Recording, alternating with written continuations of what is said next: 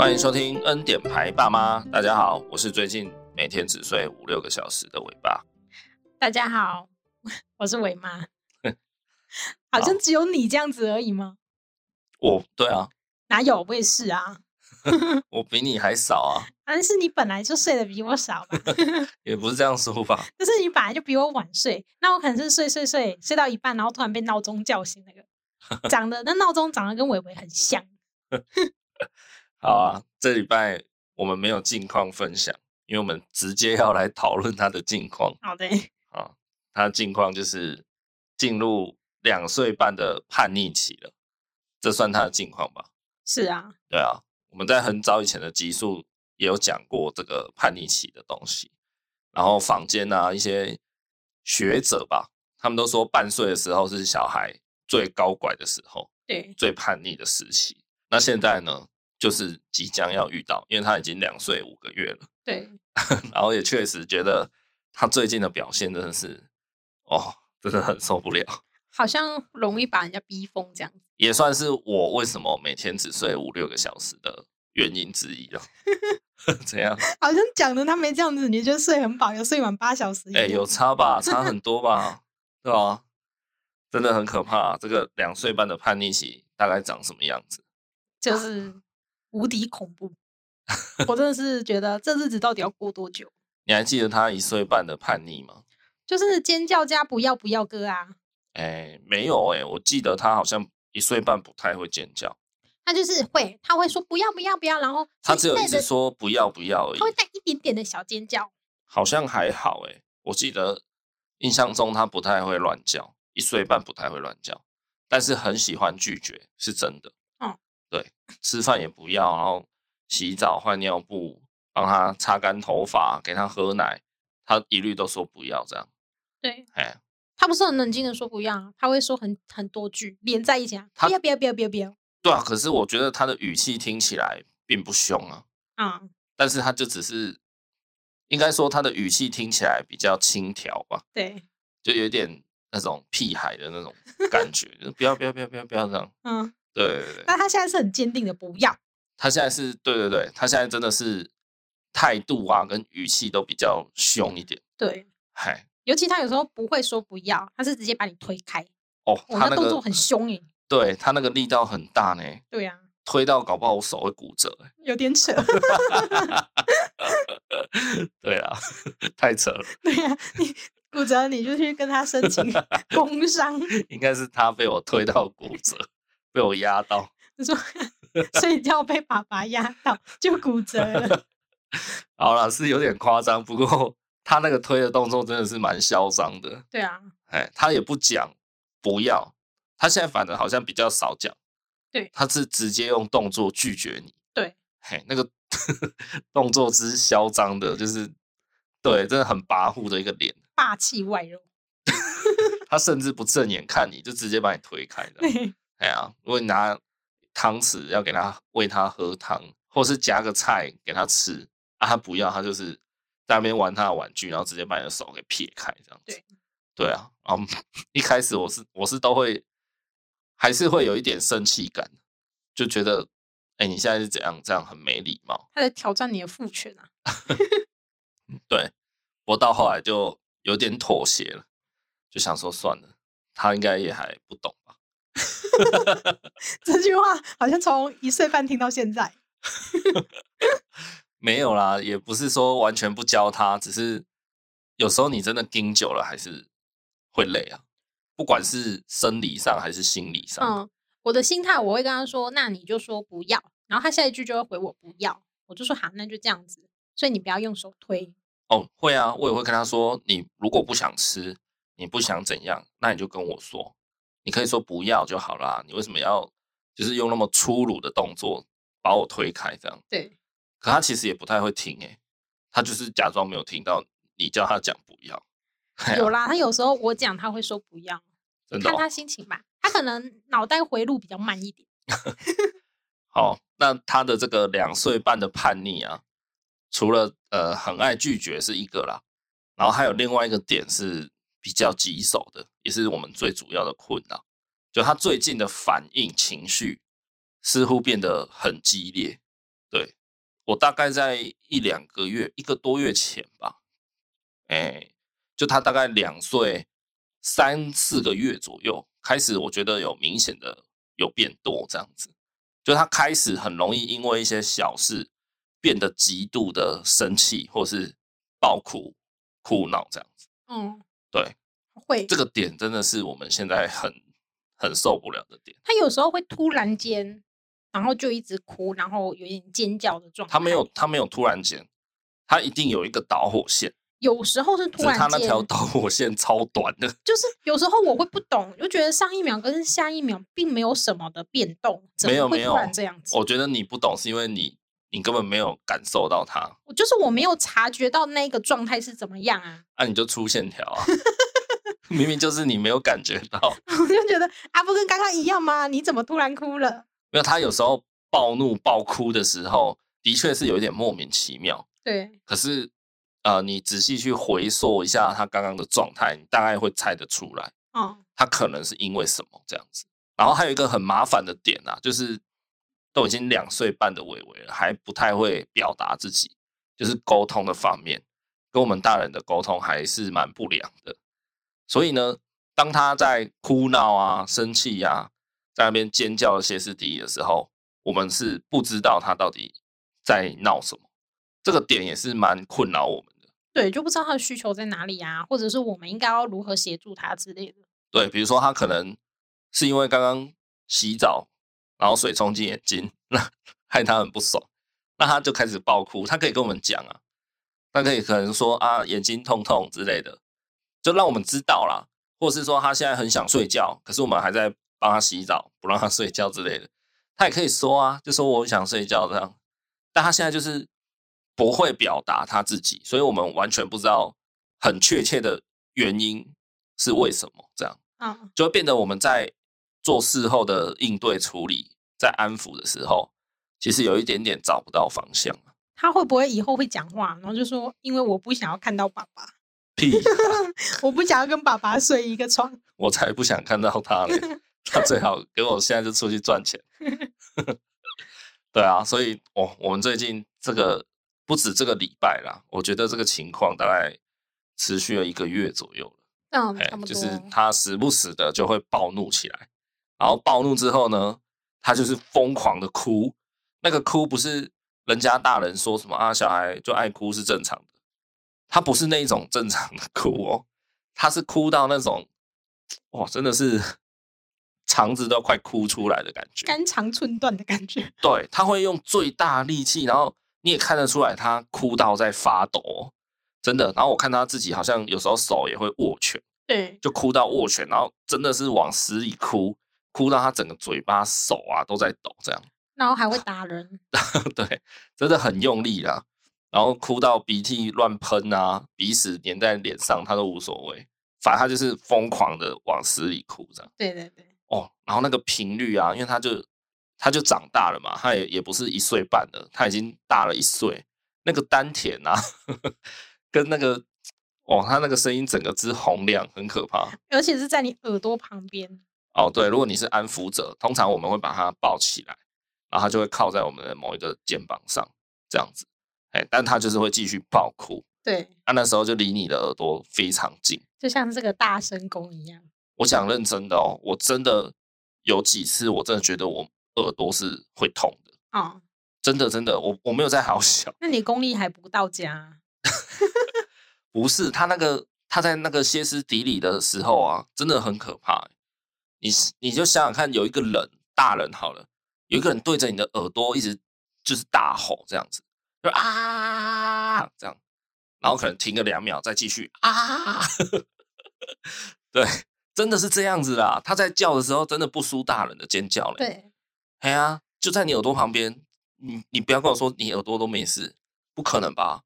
我是真的有几次真的觉得他，哇，他摧残我的耳膜，我我好像快耳膜要流血，你知道吗？我我是觉得很大声啦，但没有到会痛啊或什么。哦，再次印证你是那个粗神经，我就是，或是 你耳膜没有神经，忍受力比较高一点。哦，这个真的很可怕，对啊。但就变成说，我们现在只能用猜的来猜他的需求。那我们来分享一下当遇到他两岁半极度叛逆啊，或是暴躁时刻，我们是怎么来应对他的？这样，好，那我先讲我自己的心法是这样子啦，就有一个很大的原则，最高原则叫做同理但不处理，这样，这是我自己哦。哎，你听得出来是什么意思吗？你就是你先同理他，然后就让他哭。你只是在解释这句话的单字而已。同理但不处理，反正就是对啊，像你说的，就是我会先同理他，让他知道我了解他在哭什么。其实坦白讲哦，我觉得对小孩子的一些教养的行为模式啊，我认真觉得其实对成人、对大人。也非常符合，嗯，真的。你想想看，你自己在生气的时候，你最希望就是人家第一时间怎么对你反应？安抚我吧。啊，对啊，怎么安抚？旁在旁边递递面子啊。你一生气就哭哦？没那么扯吧？你说哦，别人问你说你为什么生气之类的吗？不行不行，不能问吧？不然呢？当你在暴怒的时候。旁边的人还问你说：“哎、欸，你在在气什么？啊，你一定爆更暴吧？”就说：“哦，你是因为那个东西在生气吗？是因为那个东西在生气吗？”对啦，你你也希望你被同理嘛？他不是一样在问吗？如果有一个人过来，他就跟你说：“哎、欸，好啦好啦，对不起啦，我知道刚刚怎样怎样，所以你很生气，对不对？好啦好啦，是我的错啦什么的。”就是他第一时间就先同理了你为什么生气。嗯，对。那这个应对的方式其实也适用在小孩身上。第一时间绝对就是先同理他。那如果他可以跟你沟通，他可以表达他自己，你可以去引导他说出来他的不满是什么。嘿，比如说你可以引导他说：“哎，是不是刚刚洗澡的水太烫啦？你觉得很不高兴？”类似这样，因为小孩可能毕竟陈述能力还不高嘛，像伟伟这么小的小孩啦，那也不一定哦。有的可能三四岁以上的小孩。他感觉很会说话，但他有时候他表达不出来他的情绪，就是他可能不知道那个那个算什么，或是说他不好意思讲出来这样子。嘿，所以大人要去引导，你就丢一些问句，然后让他回答是或不是就好了。这样对对，第一步就是先同理他，同理他以后，他会感受到他自己，哎，他生气的点是被人家知道的。那通常他。气就会先消掉一些了，这样。对，只是他可能还会继续哭闹。那继续哭的话，就是不处理，同理但不处理嘛。你可以在旁边陪着他，让他哭一下，这样看他自己的情绪的消化能力怎么样，这样子。对对，那再去视情况做后续的处理。我的大原则是这样子，所以当伟伟最近在哭的时候，我就会开始去找他为什么可能想要在这个时候爆炸的原因。然后我就会一直跟他讲话，我一直跟他说：“哎，你是不是想睡觉，对不对？你是不是想到明天要上学，所以现在 不高兴？你是不是怎么样？”我会一直问他，因为他现在就没办法说话的很很，因为他现在就是没办法很好的表达他自己嘛，所以就只好我来引导他。但这部分其实我也蛮累的，因为就不好猜，大概可以猜一些轮廓啦，可是真的要很确定，还是很难猜得到。就变成有一点，最后还是会有一点耗在那里，对。然后还有一个很重要，我觉得这个是最杀伤力最高的一个点，就是你在那边慌张的猜测他的需求，你要同理他的同时啊，就他会，他那个尖叫的哭声是没有停的，他不会停，他就是一个气一口气这样子喊叫出来之后，他这口气用完，他会停下来，当然要。要补吸一口气嘛，然后当他吸完一口气之后，他下一口气又要继续叫了，所以那个中间的停顿大概就就两三秒吧，然后下一秒他又又开始尖叫，然后再两三秒停下来再尖叫这样。那说真的，这种这种小孩的哭闹声，然后加上这种很高频率的尖叫，我觉得大人的那个理智的扣分就是很快就会被扣光。对对，然后。就是很没办法啦。我每次只要遇到他那边大哭大闹的时候，我几乎就是大概一一集就被 KO 了。他只要呀那样子，我我就有点受不了了。哎，这这个点是我最不能忍受的。我通常是他要很多次，就是一直就是一直安抚不下来，我就会开始觉得哎、有一点理智性要断掉这样子。哦，然后我补充一下一个一一件事情啊，就是说这个时期的小孩的叛逆，其实也不是全然的坏事。那像前几天我有遇到，就是他又在那边爆哭、乱哭一通，然后我妈就是我我的阿妈就在旁边安抚他，然后他的安抚就是说啊，伟伟怎么了？怎样了？好好，不要哭了，不要哭了，这样。然后那时候呢，我就听见我妈这样子回应他，我就当下有纠正我妈说，其实不可以跟小孩说不要哭，嘿，就你可以跟他说。好，你可以哭，没有关系。你要哭很久也可以，爸爸陪你。但是我们可不可以不要哭那么大声，好不好？因为哭那么大声可能会吵到邻居，然后爸爸可能耳朵也会痛，然后谁谁谁，妈妈要睡觉啊什么的。就你要让他知道，他可以哭，他可以展现他的情绪，他可以宣泄是没问题的，但不要立刻封锁他，让他无法做情绪的表达。哦，对，那这个是情绪表达部分。那有时候是行为的部分，好，就像 好像是昨天还前天的事情，应该是昨天，就是晚餐时间吃饱以后，然后伟伟就在那边四处在家里面游荡这样子，然后后来有一度他好像自己跑去开冰箱拿香蕉，对，然后我妈应该就是又阻止他了，就他可能就想说，等一下要准备要睡觉，那他睡觉前还会喝一次睡觉前的奶嘛，我妈可能就想说啊，等一下就要喝奶了，现在不要吃香蕉。不然等下那个奶喝不喝不下去，因为他刚刚已经吃一只香蕉了，然后就觉得你还要再吃吗？这样会不会太多？这样子，然后就是因为我没有吃到香蕉嘛，他就开始那边叫了，就是要又要哭闹这样，这样很像一只猴子。然后叫了几声之后，因为我人就在房间里面，我我其实听得很清楚，然后我就我不是有出声音跟跟你们了解一下到底是怎样吗？你就说啊，他要吃香蕉就给他吃啊，对，我就说啊，他要吃就。就给他吃啊！有人规定一天不能吃两根香蕉，是不是？没有，我那时候就觉得你就是一个局外人，根本就不知道发生什么事情。不是啊，为什么吃一根香蕉就好了？他如果肯吃第二根给他吃也也 OK 啊，对不对？他就是因为平常不吃饭，所以我们才用睡前的奶去补他的营养。那既然今天他主动想要再吃第二根香蕉，那不是更好吗？比喝奶还营养吧？可以这么说啦。如果他今天愿意主动进食吃饭，不是吃一些什么饼干类那种比较有点垃圾食物的东西，让他吃正餐有有什么不好吗？对啊，所以 当下我就是说啊，就给他吃啊，你们到底在坚持什么？啊，后来他也确实他就吃了嘛，可是他其实也没吃多少，他才吃一口吧？没有，他吃好多口，大概吃一半啊。他吃掉半根，然后他大概有剩半根，他就自己。跑跑跑跑来嘟在我嘴里没有，我叫他拿去嘟在你嘴里。哦，是你有跟他讲，我以为他自己跑来跟我分享。因为我不想吃啊，我刚说你拿去给爸爸吃。哦，原来是这样。对，好，就是行为模式的话，我觉得第一时间也不是给他一个 “no no” 这个指令。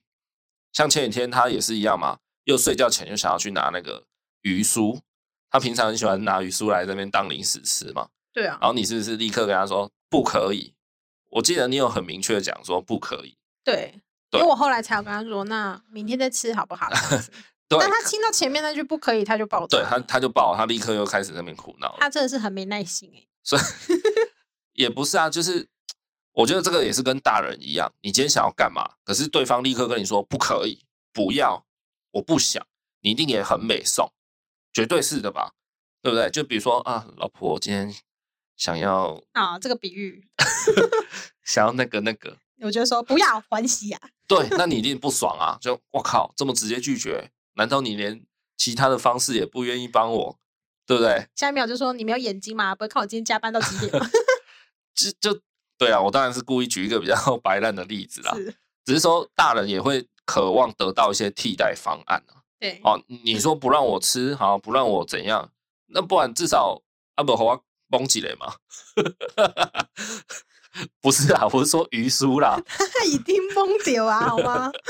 我意思是说，好，他虽然现在不可以吃鱼酥，但不然你就给他拿着嘛，反正他可能也打不太开。假设啦，哈，那你就给他拿着，他也至少也爽啊。反正后来我我就去处理这件事情，然后，诶、欸，我有让他吃吗？有啊。你好爸爸代表嘛？也没有，我就咩了一点点给他吃吧。然后后来我就封起来，就直接拿出去放了。就是我我让你吃好，你现在想吃，我让你吃，可是我就给你吃很少量，我妥协，然后他也要妥协。但是他的妥协就是他只能吃到一点点。那我的妥协就是他原本不应该吃，但是我给他吃了。我觉得就是大家互相这样子各让一步就好了。因为说实在，他是小孩，他也不是机器嘛，你不可能马上禁止说啊，你等下就要喝奶了。所以按照所有的道理来讲，你现在都不应该再吃别的东西，不可能吧？对不对？我跟你说，吃洋芋片会胖哦，难道你就不吃吗？当然不可能，你一定还是吃的很爽啊。而且大家都知道可乐就是很很不不 OK 嘛。是啊。一瓶那种就宝特瓶可乐，不是说什么几颗方糖的甜吗？对啊，对啊，啊，我他妈还是照喝啊！对啊，肥仔快乐水，我想说你是要 diss 我吗？我从来不喝可乐的。肥仔快乐水就喝就对啦，他妈喝了很快乐哎，对不对？你大人也都有这种受不了诱惑的时候，更何况他只是个两岁小孩啊，嗯、对嘛？他就想吃一下鱼酥，你的后衣啊，对不对？大家就是这个意思啊，哈，反正大家就是不要说什么。啊！不要哭了，不准哭，不要怎样，不要怎样。我觉得这样都不好。嗯，嗨，你要跟他说，好，你可以哭，但是哭小声一点啊。你可以，好，你你想要，比如说你想要捏捏妈妈，她比如说趴在你身上，她可能想要发泄，想要就是宣泄情绪。你可不可以跟他说捏小力一点吧？不是啊，我意思。我意思说，你可以用一些替代方案，比如说啊，不然你捏衣服嘛，哦，衣服给你揪啊，好好说话，好，或是说啊，不然来枕头，这枕头给你一个小枕头、小抱枕，还是小娃娃，啊，你要不要捏这个？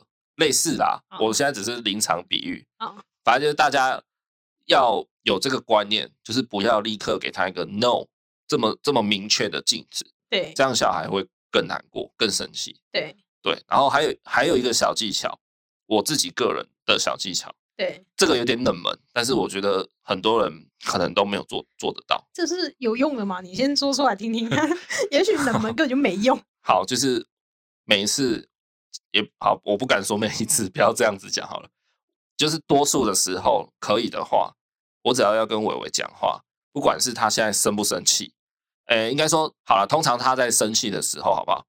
我要跟他讲话，我几乎都会让他跟我的视线平视。你有发现吗？这有一点难呢。事实上，他有时候生气，我会把他抱到我们的床上坐着，然后我就有点跪在床边，这样我的高度会跟他差不多嘛？对，哎，或是抱到沙发，因为我要跟他姿态是一样的。对，哎可是他最近哭都是要直接趴在肩膀上，然后哭得稀里哗啦，这样子你很，我已经很难看到他的眼睛了。怎么要跟他？哦，那个另当别论啊，另当别论。哦，我意思是说，在可以的情况下，了解，嘿，应该要跟小孩。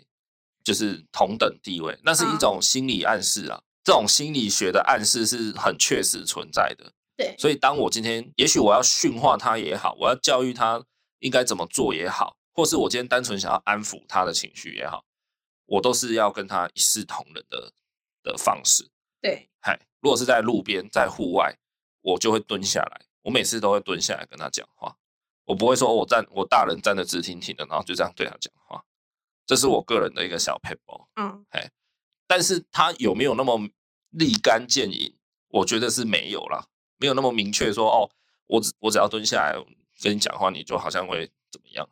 嘿，但我觉得它是一个慢慢的潜移默化的过程。对，我想让我的孩子感觉到说，他虽然才两岁多，但他其实也像个人被尊重。嗯，这样了解了解，对，我懂你那个背后的含义啊。大概是这样了。对，哎，但我不确定我对他的模式这样子是不是正确的，因为一般来讲，他就是哭的很大声、稀里哗啦的时候，就我觉得那个当下他应该是听不下任何的事情，所以我就是抱着他安抚他，然后让他就是死命的哭，哭哭哭哭。就我的方式跟你不一样，你会顺便问他说：“哎，你是不是怎么啦？是不是那个啊？是不是那个？”我知道，我知道，我我有观察到你的反应，第一时间就是不理他。也不是不理他，我就是抱着他，然后顺着他的背。对对对，但是你不太会，对你不太会跟他讲话，或是做其他的什么，你就是单纯的可能抱起来哄这样而已。对，然后或者是说哦，好，我知道这样子，顶多说这样子，我不会一直问他是不是怎么样，是不是怎么样这样子。像有些家长哦，他可能会说什么，好，你现在要哭是不是？好，我让你哭，看你要哭多久哦。好，来等你哭完，我们再来讲话。我觉得有时候讲这种，我不知道，搞不好以后换我自己会这样讲。但我就觉得这种这种话，好像可能还是要尽量避免不要使用。这种感觉是有点语带威胁的感觉。嗯，算是威胁也好，或是有一点哦，我不想理你这样，我不我不想管你，你要哭你就哭啊这样。对，这种也不太好。对，这种有可能小孩以后会出现一个行为叫做习得性无助了。他会觉得他哭好像没什么用。这个习得性无助蛮猛的。我们之前有讨论过这个东西，因为是我对，是我育有之后我才知道有这样子的一个算是一个名词，这样。你不觉得这名词很很屌、欸？很就是拗口吗？不会啊，我觉得这个这个是一个蛮有趣的心理行为啊，哦、心理现象。理工化就是小孩他如果每次哭，然后都没有得到他的需求得到回应，他慢慢的一次两次以后，他就会渐渐的不哭了。对，因为他知道哭没用嘛。对，所以他会放弃挣扎。对，那放弃挣扎以后，可是他的问题，他的需求还是没有被满足啊。对，所以他就会在一个总是没有被满足需求的状态下长大，然后长大以后成人以后，他可能会变得习惯的封闭自己的情感，可能会有这样的倾向，然后可能严重一点，也许什么反社会人格等等的。哦、对，这个叫习得性无助，就是他会他慢慢学习到，就是他习得的习得的无助感，他会慢慢的发现说，原来我哭闹没有糖吃，那算了吧，我我干脆就都不要表露出来我的情绪。对对，所以。这就是育儿的难处了。所以我的那些奥 K 就是他们老是吵，那我都是小时候没有这种困扰的，因为他们都有糖吃。欸、对，像这个其实真的是育儿的两难。你说放任他哭，又人家又说什么长大习得性无助。啊。而、啊、你说不放任他哭，马上反反应给他，给他糖吃，又又好像说过对他过度溺爱。啊。那那个灰色地带的。松紧度你到底怎么拿捏？就很累。我，我也没有就是完全放任他哭啦，就是哭完之后会解决这件事情。嗨，对，去同理一下他刚刚是怎么样或什么的。只是我想要他稍微冷静一下，因为在气头上你一直问他，我觉得他只会更生气。哦，其实我没有要问他，应该说我我要同理他是，我只是帮他讲出他的情绪。好，比如说他他现在哭，我只是想要帮他说出来说。你是不是现在想要睡觉了？所以你在发脾气这样？哦，我知道你你的你的那个原因啊。对啊，那不是只有伟伟这样子啊。在诶去年吧，去年我们 去找那个，就是去我们侄子家过夜的时候。哦，我知道那个吵架现场嘛，所以你后来把他带进去啊，你就说是不是因为不好意思道歉啊？对对对对对，反正就是 我们在他家玩一玩，然后那个小侄子就是对我讲了一句不礼貌的话，然后他爸就生气，教训他。叫他要跟我说一句道歉的话，这样，那他小孩就不肯，所以他就被罚站，然后 就弄得很尴尬，在那边耗了一个多小时哦，他就是不肯道歉。后来我真的觉得，哇，那个僵局太可怕了，真的是会社会性死亡。我觉得当下我只想买一张去波兰的机票。为什么是波兰？就是逃得越远越好，这样这里太尴尬了。你知道波兰还要转机吗？没关系，越远越好，这样。就很尴尬，所以我后来就想说，好好好，我我还是虽然是个外人，但我要出手这样，然后我就把他带到房间，然后我就一步步的引导说，哎，怎么啦？为什么不想要说道歉？你是不是觉得自己没有错？啊后后来问一问，好像是他就说他就害羞，对啊，因为客厅就是好好多人在这样，对，有他爸妈，有我们，然后可能还有伟伟这样，他就觉得不好意思啦，他要在伟伟面前有面子。总之，就后来有问出他的需求，这样我就跟他承诺说：好，那你害羞，那我们就在房间里。现在只有我跟你，那你小声的跟我说一声对不起，或是抱歉。我还跟他讲这样呢，我说你如果不想说对不起，你可以说抱歉，还是你跟我说 sorry 之类的替代性字眼也可以。对，啊，后来他就有讲，哦，很小声，然后有一点扭扭捏捏，不过他还是讲了。对，那我觉得小孩子他那时候才四岁吧。四岁可以做到这样，我认为就可以了。对啊，后来事情就这样落幕。所以你看，就四五岁的小孩，他还是有这种不愿意表达情绪，或者是说他不知道该怎么表达。因为他就觉得说，爸爸一直逼我跟别人道歉，但是我就拍谁啊？在这么多人面前道歉，不就是昭告全天下我刚刚做了一件坏事吗？但小孩就是也有他的自尊嘛。对啊，对啊，就像现在，如果 我跟你大吵一架，然后哦，突然一堆人走进来，我也不太想要在那么多人面前跟你道歉了。我一定也是把你拉到角落，或是拉到哪里说，哎，好好，刚刚是我不对，怎样的？然后我很大声说，不接受你的道歉，对吧？你。所以，我刚刚前面讲了很多你，你你对小孩的行为模式，其实你你大人去想一下，其实你也会发现说，哎、欸，我也会是这样子。比如说，我生气想要先被同理，然后我道歉不想要在那么多人面前，我也有一点自尊心。我知道我做错事，可是我还是想要有一点自尊，等等诸如此类。其实很多时时候真的跟大人都很像。对对啊，好，所以你的处理就是先不不太跟他讲话了。哦，就是单纯的哄他，对，就先单纯哄他，让他情绪比较平稳之后，我们再去讨论一下刚刚是怎么回事啊，这样子，这是我的处理方式。你个人有什么特殊的小配包吗？没有。好，果然神经够大条 啊！那也是哈，他去上幼稚园以后，像他现在到我们录音的这个时候，他已经上两个礼拜了。对，那就是有去群体跟人家生活过。跟老师做一些沟通，才发现说，以前我们一直怀疑伟伟他是不是特别敏感啊，高需求宝宝啊，高敏感儿啊。后来发现好像还真的是，就事实证明就是，对，就是可能大家都同样的差不多的年纪，都两岁多，然后大家都新生，但就是伟伟他最 最棘手了，最难搞的。因为老师他见过很多个小朋友，那他确实也有说哦，有，就是伟伟就是比较敏感一点点。对对，一点点吗？我个人是觉得可能不止啦。对啊，但人家总是要含蓄一点的说嘛，总不能说哎，人家小孩超敏感的这样子。哦，也是啦。对对啊，那既然是高敏感儿，那可能就要用稍微要调整一下我们平常的一些教养的态度。对，哎呀，就觉得有时候会觉得说啊，怎么有点就那么衰这样。为什么就 我家小孩这么敏感，高敏儿这样？可是我上网看了一下一些资料，发现哎，高敏感儿事实上比例还算高哎。哦，我看到资料是有一个写说，每五个人会有一个有高敏感的倾向。对，嗨，百分之二十哎，其实是蛮高的。对啊，就是那种心思比较细腻嘛。我每次都跟自己说，因为他是一个聪明的小孩，所以他心思就会比较细腻。所以他对外界很多事情，他就会比较敏感一点点。确实啊，对啊，因为我也是这样的人。请帮我打上点点点。真的吧？对，因为我自己想了一下，像我自己，我觉得我不是那么聪明的人，所以我就是一个神经比较大条的。对啊，所以相对的，你就你一定很好养，小时候应该是吧？因为你就是对外界的那个接受器就没有打开啊。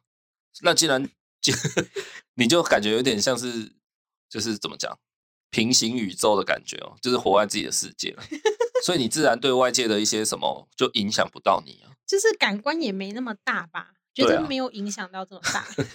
我有去查一下啦，就是符合什么样的条件或是特征，可以算是高敏感儿的的特征的人格这样子。对，大概有五个点，就是。接受到一点些微刺激的话，就过度感受，过度就是会做出比较大的反应啊。哎，那这点我也是有嘛？对，就一点风吹草动就哭天喊地这样。没错，我再次强调，他不是那种小孩，就是那种怎么讲，喜欢用哭来来取得一些好处而已。他不是那种程度，他是比那种程度还要更更严格、更严厉。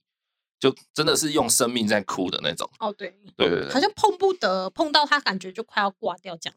就像他自己去海边啊，碰到那个海海浪，哭到一个爆炸，好像觉得那个碰到那海浪，他不说他就不行，他就不行一样。他的那种歇斯底里的时候的哭法啊，有一有一点那种，好像我我我要跟你拼了那种，大不了我们来玉石俱焚吧的那种 的那种气度跑出来，你知道吗？对。他他会有那个气场跑出来，觉得你为什么要让我？就那种啊，对，为什么你要让我碰到这种？不要再惹我了的那种感觉啦，哎，就是悟空要要变成超级赛亚人那种感觉。那他应该是像到你，哎、欸，我跟你讲，我在查资料的时候也真的有查到这个。对，如果父母之间有一个人有高敏的特质的话，对，好像据说会遗传诶。你给我跪下。如果是一个人的话，大概好像二十 percent 左右的几率，好像是这样。然后如果双方就是父母都有小孩有高敏的几率是五十以上，哇。就有一半几率以上，一定也是高敏儿。他到底是什么遗传？我就遗传蚕豆症给他，你能不能遗传高敏感给他？对啊，所以有时候也真的觉得小孩其实也蛮可怜的，因为这些都不是他可以决定。对啊，对啊，你先跪下吧，你你遗传那个蚕豆症给人家，你那高敏感比较高敏感，让他变得很聪明啊？是吗？对啊，啊，你蚕豆症变得 处处危机耶。他在哭的时候，你就不要那边说什么啊。讲第二点就是。他可能会深度处理接受到的讯息。深度处理的意思就是说，嗯，呃，一个人对他什么样的的态度，他可能会过度误解这样啊。比如说，有一个人跟我说啊，不可以拿哦，他就会以为哦被骂了这样啊。可能就只是很简单的说啊，这个危险，这个不要碰。他可能就觉得哦，这这个人对我很凶这样。对，嘿，这叫深度处理。然后第三点叫过度自我责备。那伟伟应该也是有符合。刚刚那一点伟伟也有嘛，那这一点我觉得他可能也有被我们骂的时候啦，训话的时候，他有时候会打自己的头。哦，他小时候很长，超长的。对，可他现在比较少，但是偶一为之。对对，所以这点我是感觉也有。再来第四点是察觉细微变化，那比如说什么一点点声音啊，一点点光线的变化，他就会有点紧张，会有反应这样。对，哎，那我觉得伟伟应该也是有。他就是一个对什么事情都很胆小的。好，第五点是易被他人情绪影响，这点我个人也是觉得他有。像他很小的时候，可能还不太会讲话，就我们吵架，我记得他都会变得比较乖，然后比较安静。对，就他有被渲染到情绪，他会瞬间好像比较安静，就不敢在那边乱摸东乱摸西这样。嘿，就有被我们的情绪渲染到。就虽然我们没有到很大吵哦，可能就只是讲话开始有一点。有点就是你一句我一句这样子而已。对，他好像就开始，我不知道是别人小孩会这样还是怎么样，但 我就是觉得他应该是有了。我觉得有诶、欸，就像我们刚刚有一点小小的争执，没有吵起来，就是小小争执。然后我觉得他的眼神就是觉得说，哎，你们现在是怎么了吗？对啊，对，他确实有。对，所以他还会抬头起来看一下。所以这五个点，他全部好像都具备啊，所以他应该可以确认是高敏感儿，没错了。对。就是人家所谓的高需求宝宝嘛。那你知道高敏感儿啊，就是很多人都会觉得他是就是可能是有焦虑症或是过动这样子。然后嘞，就一般大家可能比较不会说什么哦，你这是高敏感儿吗？这样子，一般就是会会觉得说哦，你说会直接判定他为过动症或者是自闭症之类的。对对对，就是不会说他只是高敏感这样。对对对，就我觉得那用词来讲还是不一样。嗯。现在可能会好一点吧，现代人的那种病理观念应该有比较好一点。对啊，因为高敏感儿会让你觉得是一种比较稀松平常，而且它不是病理啊，它是一种心理上的那种。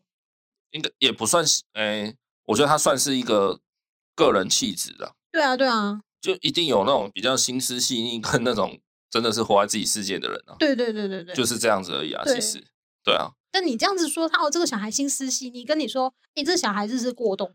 那感觉 就是很不一样，你懂吗？对啦，然后再再来延伸你讲的东西。如果这个小孩真的被判定他有过动症，其实大家也不要过度的去放大解读这件事情。怎么说？因为只要是病情，都会有程度之分。比如说我得癌症，看不要这样好了，算了算了。啊，比如说某某人得癌症，好不好？你不要急着说哇，那什么节哀顺变什么，搞不好人家第一期，然后超级良性。就赶快去切掉就好了。对啊，对啊，所以都是有有差别的。你看柯文哲，他也是亚斯伯格人格啊。对啊，那就是俗俗称所谓的那个啦，自闭啦，有自闭倾向。他还不是在处理失智。对啊，我是觉得知道之后，你就是对症下药。你知道他是过动，那你要知道怎么去呃教养他，怎么去跟他相处，这才是最重要的事情。就大家还是稍微把那个污名化的标签、那个滤镜拿掉了。对啊，哎呀，有雅思的人社会上其实很多，那很严重的可能就真的没有办法融入群体。对啊，但是还是有很多人是融入在群体中的。对啊，自闭症、过动症还是什么，其实是很多的。那大家也不要太用那种污名的眼光去看待，就是正视他，然后好好的去跟他做相处的调调整，这样子吧。对，那我这边要讲一个呼应你前面讲的话，你不是说我有时候是神经很大条吗？嗯，然后我今天去查一些资料，他就说对待高敏感儿啊的家长，就是心思要比较，也是要敏锐一点。对啊，不然你你怎么跟得上他的他的想法？对对对对对，然后。这点我可能觉得我自己要加强一下。这点我刚刚就有讲过啦。当他现在在爆哭的时候，我都可以猜得到他大概是因为什么啊？可是你你不是总是说你不知道他在哭什么？你刚刚前面自己讲的，有时候是真的不知道他在哭什么。对啊，因为你没有你没有察觉到啊，确实是啊，就不够敏锐啊。然后我还有看到一个，就是觉得说你可以把节奏放慢一点，给他多一点时间，然后就是。不要担心小孩的需求啊，你都给他会宠坏他，就是觉得小孩是特别的方式去对待这样子。嗯，对，我觉得这句话有让我有一点安慰吧，因为有时候会觉得，因为他高敏感需求，有时候会觉得说，哎，那我们就顺着他嘛，他要，那我们就尽量满足他，但又会觉得说，哎，我们这样子是不是会宠坏他？像这个东西哦，我觉得也是全天下父母。就如果你是有心想要好好教养小孩的人，我觉得这个点也是大家的痛啊。我们在很早前面的一集，那几行叫我怕我太爱他，我们就讨论过这个点了。对啊，到底在教养的那一把尺上面要怎么拿捏？我会不会现在对他太严格，还是我现在其实让他太过太爽？就那把尺，你永远在每一个育儿的那个情境上拿不准，这个很麻烦。然后，因为他现在上上学两周了嘛。说实在，他现在还是适应的蛮差的。那 我们上一集也有提到啊，就是说，哇，他万一他一个月还是再怎样很惊很惊上到两个月，他还是没有很明显的适应改善的话，是不是就要帮他先暂时的先休学退学，这样等到下一个学期再过个快半年，他再去上学，这样。像这个点，就是我跟伟妈也是讨论到最后是无解。因为我们有听到人家的说法是说，如果你休学了，他二次上学的话，他会变得更难适应。因为 maybe 他可能知道说，我可以用哭闹、用争、用吵来获得就是再一次的休息机会。那但是也有人就是，反正我觉得就各各执己，那字怎么讲？各执己见。对，就是这个人讲这个，然后那个人讲那个啊，大家都讲自己的一套看法、一套理论。说真的，就是。没有最佳解解答，对对啊。然后后来有一次，就是呃，我也是在跟我姐讲这个状况，就是伟伟他上学不适应的问题，然后加上他最近情绪的问题。后来讲一讲，我姐就说，现阶段最困扰你们的是什么？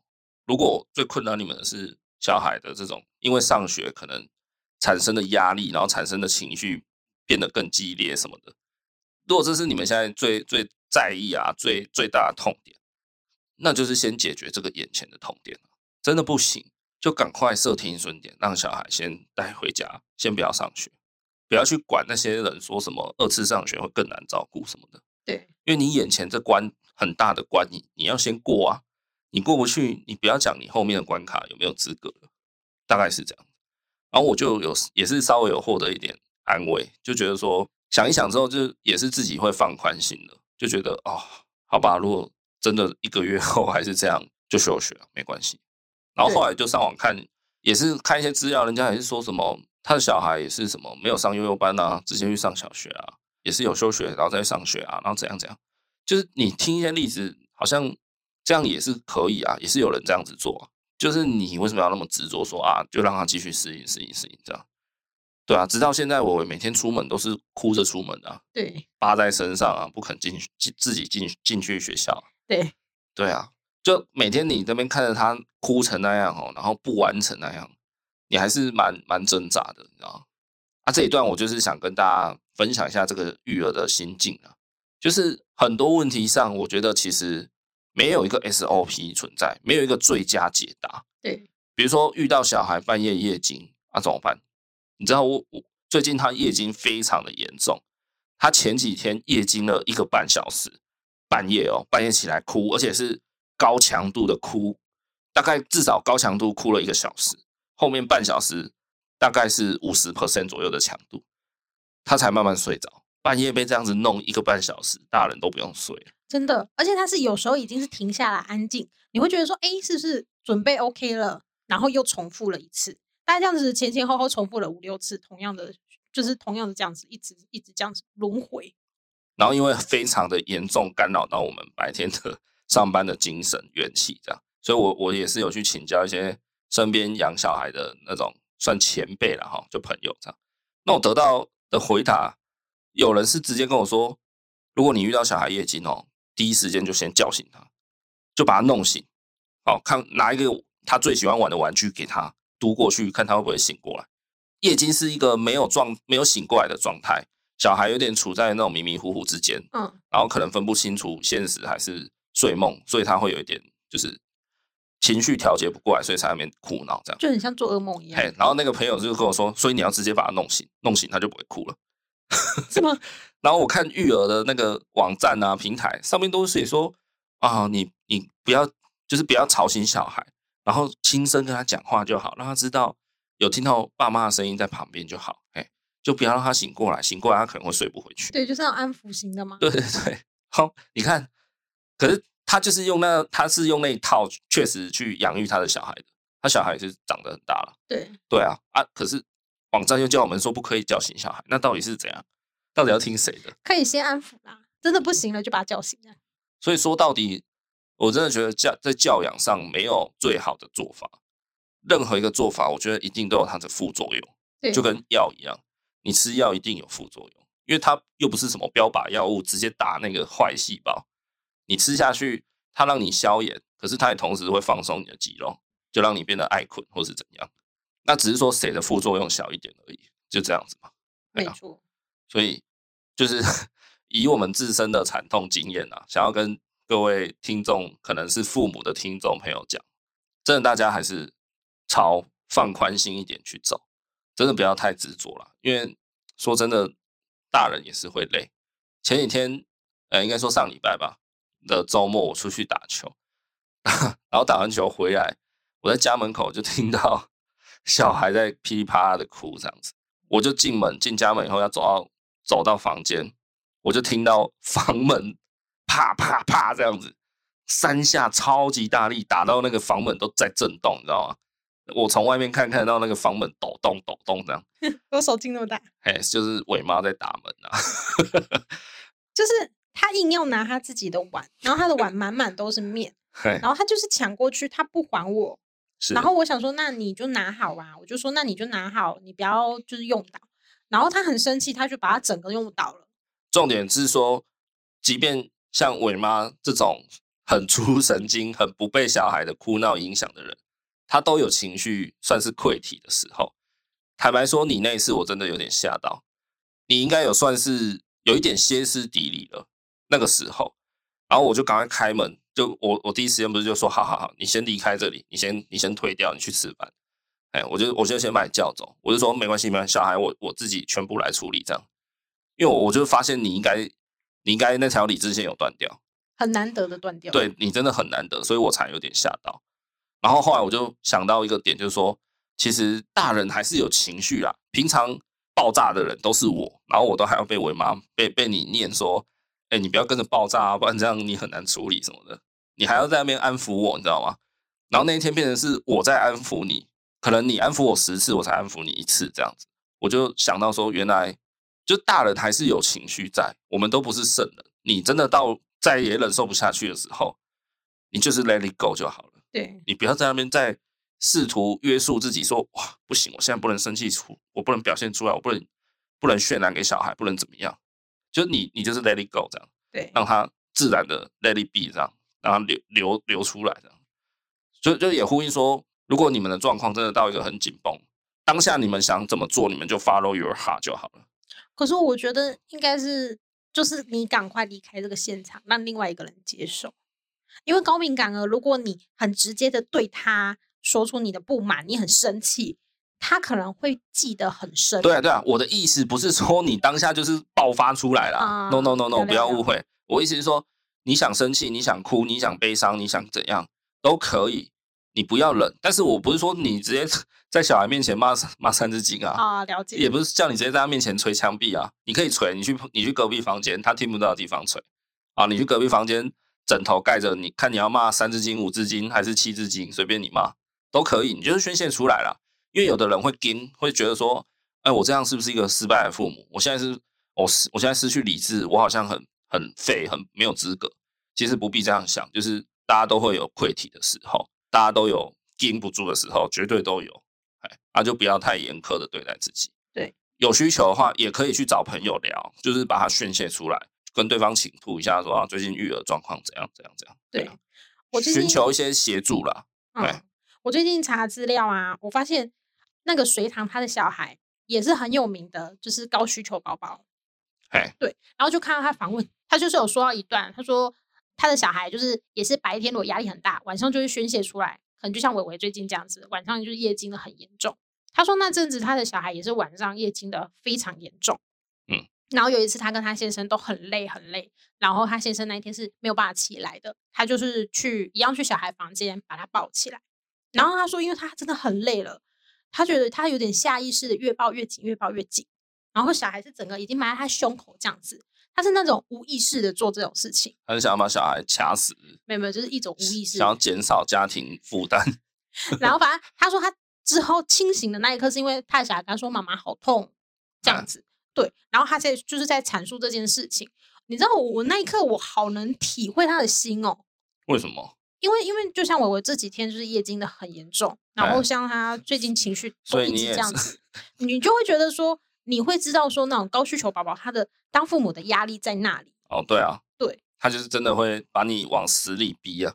对，然后他讲的那一刻，哦，我突然是有点眼泪泛狂，就是有一点滴泪这样子，就是你会觉得你你懂他的心境哦，对啊，对，像养到高名额啊，高需求宝宝啊，像我刚刚前面有讲嘛，就是有时候我会有一种心态，就是为什么是我？为什么我儿子是这样？你知道吗？就是。当初伟伟出生后没多久，几个月的时候，真的是爆难照顾的，他真的超高需求。然后我之后就一直跟朋友讲说，你们以后要生小孩，自己小心一点哈。刚出生，呃，四个月、五个月内，你都不用想要休息，你绝对休息不到，这样做好心理准备，这样。哎，结果陆陆续续身边一些朋友生的都跟我说，还好吧，有有那么夸张吗？对。然后我就心想说。妈的！你们这些，你们这些爽哥爽姐，那、啊、你们就是生到天使宝宝啊！当然觉得养小孩又没什么，很可爱啊，每天跟他玩很爽啊。就是他就是没有办法去理解你的他们，对他们没办法同理我们的处境啊。对 对啊，就变得好像你知道，到后来我就是会变这样想，就是为什么人家都天使宝宝，为什么我家小孩这么的需高需求，这么的就 动不动哭闹啊什么？你知道吗？就就被这个心态逼疯了。我最近的心态是觉得，我们不要再生第二个了吧？不是这结论吧？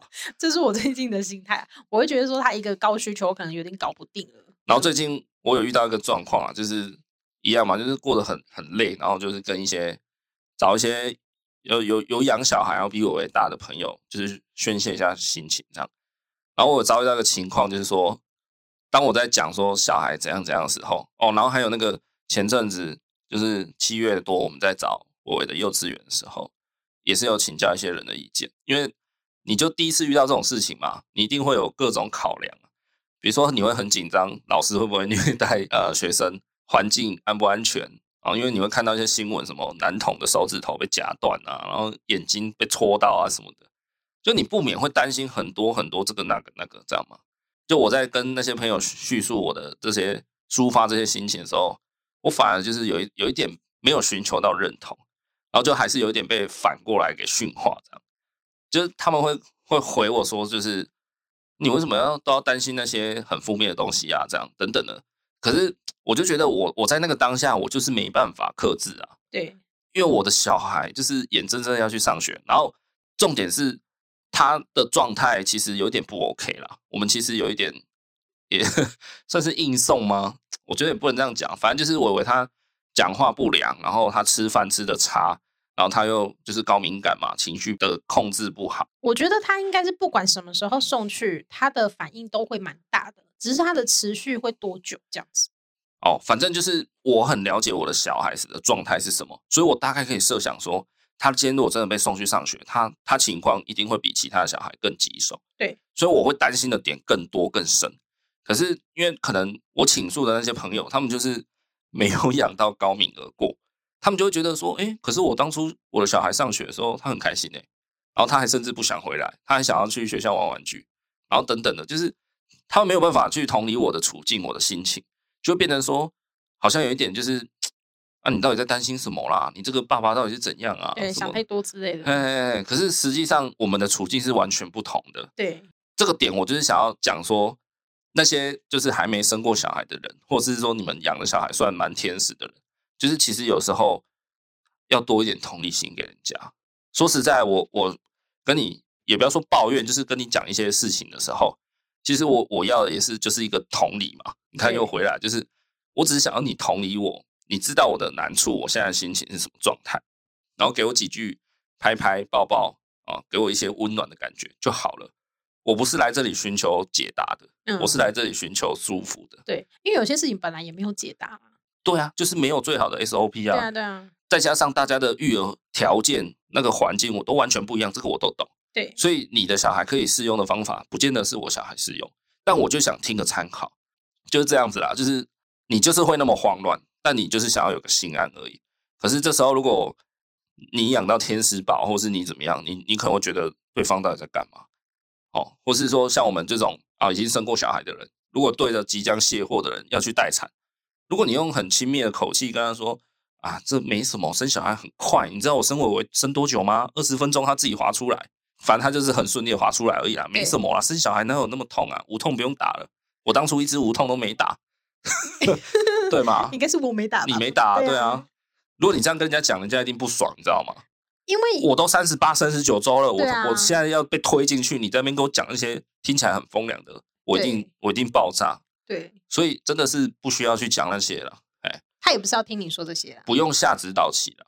哎，就是好好的给人家的心安就好了。对。我觉得是这样啊，所以就跟他讲一句加油。对啊，所以我们今天这整集就是一个核心概念，就是同理心这件事情。哦、对，去对付一个两岁半的叛逆小孩也好，对付大人也好，其实这个世界真的很需要更多的同理心了。对，有更多同理心存在的话，世界就会少一点恨。我是这样觉得啦，因为很多的恨意啊，很多的仇视敌对，其实就是你们的立场没有办法。